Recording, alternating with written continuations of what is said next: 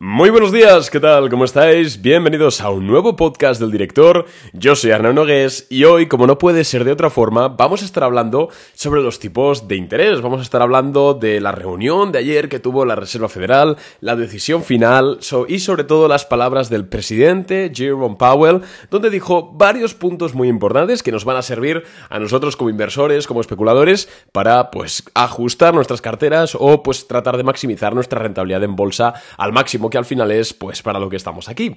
Pero antes de empezar con este episodio, quiero anunciarte una cosa nueva que estamos haciendo ahora y es que todos los días a partir de ahora, de lunes a viernes, bueno, o los días que haya mercado, estamos mandando un correo electrónico eh, por el día, ¿vale? Por la mañana, creo que de momento lo vamos a mandar entre las 11 de la mañana y las 12, pero bueno, iremos viendo si a la gente lo prefiere más pronto o más tarde, esto es test, testing, pero vamos a estar mandando un correo diario sobre con todas las noticias relevantes para ese día. Por ejemplo, te voy a leer unas cuantas noticias del correo que hemos mandado hoy, porque lo tengo por aquí, lo acabo de mandar. Dadme un segundito que lo voy a poner en el ordenador, ahí está. Vale, pues hemos primero hemos abierto con un titular de la Reserva Federal subir los tipos de interés, lo que dijo Powell, etcétera, y las noticias han sido las siguientes. Lo principal del día, la Fed subió los tipos de interés hasta el 5,5%, algo que el mercado esperaba, bla bla bla. Siguiente noticia, Meta Platform se dispara tras resultados y explicamos un poquito. Luego, el Banco Central Europeo subirá hoy los tipos de interés 25 puntos básicos. Siguiente noticia, Volkswagen invierte en Xpeng y sube más de un 30% en bolsa. Y por último, Barclays, el banco, se hunde en bolsa tras presentar resultados. Y por supuesto, ampliamos un poquito la noticia. Esto es simplemente para que de un vistazo, en menos de un minuto, en menos de dos minutos, depende de lo rápido o lento que leáis, pero en, en eso, en segundos tienes que tener en mente lo que va a pasar ese día, los principales titulares. De hecho, lo que hacemos es abrimos es que esto si vieseis el correo sería más fácil explicarlo, pero simplemente abrimos con los tres puntos principales, luego ponemos lo principal del día, que son dos párrafos con lo que tienes que saber sí o sí, y luego ya pues noticias un poquito más separadas. Si quieres recibir estos correos diarios que son totalmente gratuitos, por supuesto que sí, puedes hacerlo suscribiéndote a nuestra newsletter. Te dejo el enlace en la cajita de más información del podcast, así que dale a ese link y pon tu mejor correo electrónico, porque a partir de ahora cada día vas a tener en un minuto las noticias principales y vas a estar al día de los mercados. Así que nada más, quería hacer este, este bonito y pequeño anuncio y dicho esto vamos ya a hablar sobre el tema de los tipos de interés, que es lo que más nos concierne a nosotros. En primer lugar, ayer eh, Jerome Powell, la Reserva Federal, subió los tipos de interés 25 puntos básicos hasta el intervalo de referencia entre el 5,25 y el 5,5%. Esto es algo que ya esperábamos, el mercado de hecho lo descontaba con una probabilidad del 98% y es algo que en definitiva pues mm, algunos entienden más, otros entienden menos, pero es algo que ya sabíamos que iba a suceder. Entonces no hubo sorpresas en cuanto a noticias se refiere. Donde sí que podemos encontrar algo más de chicha o algo más que nos ayude a pues dirigir, ajustar nuestras carteras, encontrar ideas de inversión, etcétera, es en la comparecencia que la rueda de prensa que tuvo Jerome Powell, el presidente, media hora después de que se publicase el dato.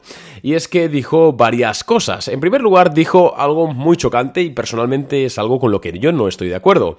Pero bueno, por supuesto tenemos que verlo porque el presidente de la Reserva Federal eh, pues tiene más información que yo, que yo a su lado pues soy un absoluto don nadie. Pero dijo que la Reserva Federal no esperaba eh, una recesión en Estados Unidos. Así es, no esperan una recesión en Estados Unidos. Yo, ¿por qué digo que estoy en desacuerdo? Bueno, pues porque si vemos prácticamente cualquier indicador macroeconómico actual, quitando el tema del empleo, joder, pues parece que nos vamos directos a una recesión. En primer lugar, la demanda del crédito está en mínimos, ¿vale? Incluyendo concesiones hipotecarias, incluyendo concesiones de crédito empresarial, demanda del crédito en general, está en mínimos, indicativo de recesión. Punto 2. Tipos de interés en máximos de ciclo. De hecho, parece ser que esta última subida del 5,5 hasta el 5,5% va a ser la última que haga la Reserva Federal. O sea que estamos ya en el pico del ciclo. Con el pico del ciclo, recordemos también que los treasuries, las, las letras del tesoro, los bonos estadounidenses, están a unas rentabilidades muy altas que hace que muchos inversores, en lugar de invertir en sus negocios o invertir, digamos, en capital activo, por así decirlo, invierten en este tipo de títulos. Por lo cual, la inversión en productividad, podríamos decir, cae. Dos, o sea, dos o tres, no sé cuántos argumentos llevamos ya. La inflación está cayendo. La inflación está cayendo a raíz de la subida de tipos de interés. Entonces, esto significa que tarde o temprano tendrán que empezar a bajarlos porque si no la economía va a colapsar. ¿Se entiende?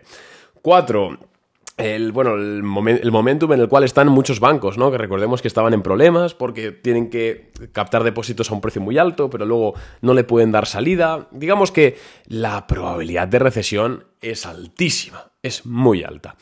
Pero bueno, la Fed dice que al menos de momento no lo ven. No vamos a ser nadie para juzgarlo, pero yo tampoco me, lo, creería, me lo creería mucho. ¿Qué más cositas dijo Powell interesantes? Pues que la Fed sigue muy entusiasmada o muy, más que, entusiasmada, muy dispuesta a bajar la inflación por, eh, por debajo del objetivo del 2% y hizo un matiz, no, matizó en que le preocupa la inflación subyacente, que es cierto que está por encima del 5% en Estados Unidos. Aunque la inflación subyacente está bastante lejos de ese objetivo y es un poco la que más afecta a la economía, no la que más afecta, sino la que más pegajosa está, más estructural, es cierto que viendo los datos de PMI, de manufacturero, que es la inflación al, productor, eh, viendo, perdón, de PMI, de PPI, que es la inflación al, al productor, vemos que es muy probable que la inflación siga bajando, incluyendo la, inflación subyacente durante los siguientes meses. Además, la Reserva Federal dejó en el aire una posible nueva subida de tipos de interés en septiembre. Recordemos que en agosto no va a haber decisión de tipos de interés, no hay reunión porque están de vacaciones y se las merecen, pero en septiembre sí que vuelven y ahí decidirán si subir los tipos de interés, si bajarlos o si mantenerlos igual. Dicen que no se cierran a una nueva posibilidad de subida, pues pero bueno, que van a decidir dependiendo de los datos entrantes. Hombre, a mí si me preguntáis, yo no creo que vuelvan a subir los tipos de interés. No tendría sentido, la inflación está bajando muy rápido, lo que hemos dicho, ¿no? Es que el encarecimiento del crédito es muy, muy peligroso, sobre todo si no quieren entrar en recesión, con, con año electoral en 2024, con China ahora pisándole los talones porque anunció el otro día China que iba a estimular la economía. Me parece muy extraño que veamos otra subida de tipos de interés, pero bueno, el mercado dirá y en septiembre lo veremos. ¿Y qué más cositas dijo? Bueno, pues más allá de esto, tampoco. O sea, dijo lo de siempre, básicamente. Tampoco. Sobre todo me, me, choca lo de. Lo de que no es. Lo de decir que no esperaba una recesión en Estados Unidos, la Fed. Eso sí que me choca bastante. No sé si es porque lo han dicho. Yo qué sé, disuasorio. No sería la primera vez que la Fed dice algo que no es verdad. O simplemente lo dicen porque tienen una información que yo no tengo. No lo sé voy a ser discreto, pero me, choca bastante. Entonces vamos con la pregunta más clara de todas, que es, vale Arnau, ¿qué significa esto? ¿Cuál es la traducción tangible de esto? ¿no? ¿Cómo ganar dinero aquí? ¿Dónde invertir? Etcétera. En primer lugar, yo sigo apostando eh, por, los, por las acciones aburridas, por los negocios aburridos. Creo que las tecnológicas tienen muy descontado que la Fed va a bajar los tipos de interés a principios de 2024 y es algo que puede ser que no suceda. De hecho, puede ser que a la Fed le dé por mantener los tipos de interés sin subidas, pero por encima del 5% durante 6 meses, durante 8 meses. Y creo que eso la bolsa tecnológica no lo tiene descontado. Entonces, personalmente, quitando para una especulación de una semana, dos, tres, que ahí, bueno, ya sabéis que todo vale, pero si os gusta invertir a medio plazo o hacer, o hacer swing trades de meses o a largo plazo, yo creo que las tecnológicas ahora mismo no, eh, no son un buen momento. Em, además, estamos viendo los resultados empresariales mixtos, pero en, por lo general en las tech no está siendo muy bueno. Miremos Netflix, ¿no? Que en resultados cayó un 10%. Miremos Tesla, que cayó un 9%. Miremos Microsoft ayer, ¿no? Que se dejó un 5% de caída.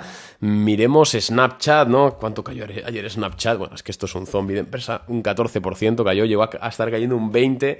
Em, sí, que estamos teniendo ejemplos como el de Google, por ejemplo, que ha acelerado su sección de cloud y ha subido en bolsa, o el de Meta ayer, que fueron buenos los resultados, pero en general creo que las bolsas están descontando demasiada permisibilidad a nivel monetario, ¿vale?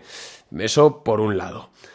Por otro lado, em, lo que hemos dicho, ¿no? A empresas aburridas, de sectores aburridos, de sectores en los cuales no, pues a la gente, los inversores no están encima, o, o sea, no están tan encima, no están muy de moda, porque al final creo que es lo que mejor nos está funcionando, al menos a nosotros, este 2023.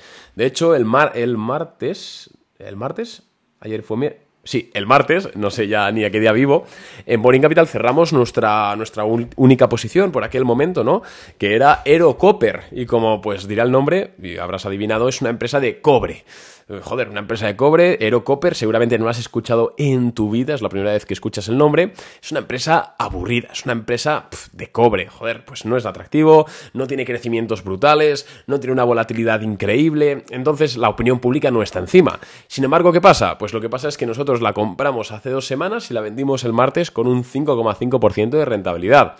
Em, y luego es cierto que durante el día, o sea, nosotros mandamos la idea de venta le dijimos a los clientes, oye, es interesante vender Eurocopper con esta rentabilidad tal. Si lo hicimos a las cuatro y media de la tarde, eh, pues creo que a las seis y media la acción había seguido subiendo. Entonces muchos clientes no ganaron un 5,5%, sino que ganaron más, porque vendieron un poco más tarde. Estamos hablando de 5, 6, 7, 8% que ganaron algunos clientes en 10 días. Está muy bien. Sectores aburridos. Una empresa con poca volatilidad como era Aerocopper. Y además la vendimos el martes, o sea, por lo cual nos quedamos con dinero y en cash para la decisión de tipos de interés de ayer, que fue un día bastante volátil y que fue, bajo mi punto de vista, negativo. Solo, solo cerró en positivo el Dow Jones. Y la verdad es que nos salió redondo. Y insisto, son empresas desconocidas, son empresas aburridas, que aunque por supuesto no te van a dar esa revalorización potencial que te dan algunas empresas tecnológicas, y que está bien, en ocasiones eh, invirtamos ahí, por supuesto, yo también lo hago, pero creo que el punto de vista ahora mismo no está en las tech ultra volátiles, en las growth, sino que está más en estos sectores aburridos. Entonces, eh, poco más, la verdad, poco más. Quiero hablaros también del tema de los cortos, porque, mm, bueno, ya sabéis que yo tuve hace un tres semanas, dos semanas, algo así, puse un tweet, lo tuve, un tweet entre muchas comillas, relativamente viral entre muchísimas comillas, ¿vale? Viral para lo que soy yo en Twitter, que soy un don nadie, y viral para lo que es el, nicho del que hablo, que es bolsa, que, es súper, súper nicho y somos muy pocos. Entonces tuvo igual el tweet 20.000 o 30.000 visitas, nada de otro mundo. Pero bueno, es más de lo que suelo tener. Y era un tweet hablando de que Luis Vuitton me parecía que era un corto y de hecho hice varios podcasts hablando por aquí, dando mis razones sobre los cortos y todo eso y poniendo de ejemplo a Luis Vuitton. Decíamos que estaba sobrevalorada y sobre todo que la opinión pública la daba muy por hecha y normalmente cuando todo el mundo da por hecha la subida de una acción ocurre lo contrario.